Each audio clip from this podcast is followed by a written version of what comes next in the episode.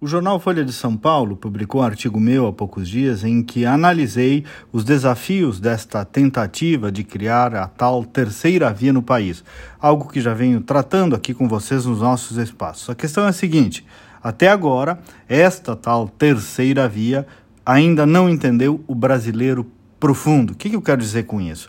Uma candidatura dificilmente se constrói só de negações. É sobre o que o candidato rejeita, sim, mas é também sobre o que ele propõe. É sobre o que ele não fará, mas também sobre o que ele fará.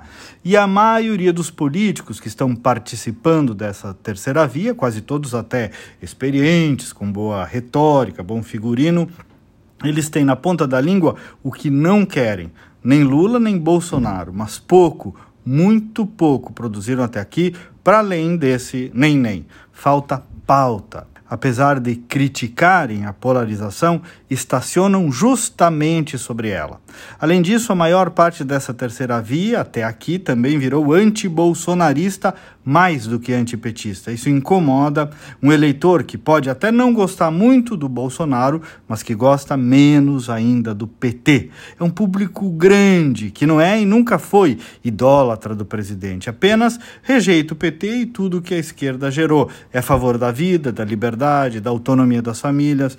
Não é um tolo induzido por fake news, não grita mito em caravana. São pessoas simples, respeitadoras, que apenas querem uma vida pacífica, livre e produtiva e percebem uma boa intencionalidade do Bolsonaro nesse sentido, apesar dos seus defeitos. Então, tratar esse povo de radical, alienado, é não compreender boa parcela dos brasileiros e mais, desprezar os seus votos. Muitos políticos e analistas por sinal, não entenderam isso desde lá da eleição de 2018, porque também acham que tudo é polarização, só que não. Necessariamente não. Ninguém sabe o que vai acontecer, gente, daqui até outubro, mas é possível constatar, isto sim, nessa tentativa de terceira via, até aqui, um amontoado de preconceitos que a trava.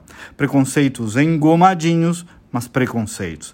E também pagam pedágio às narrativas de esquerda.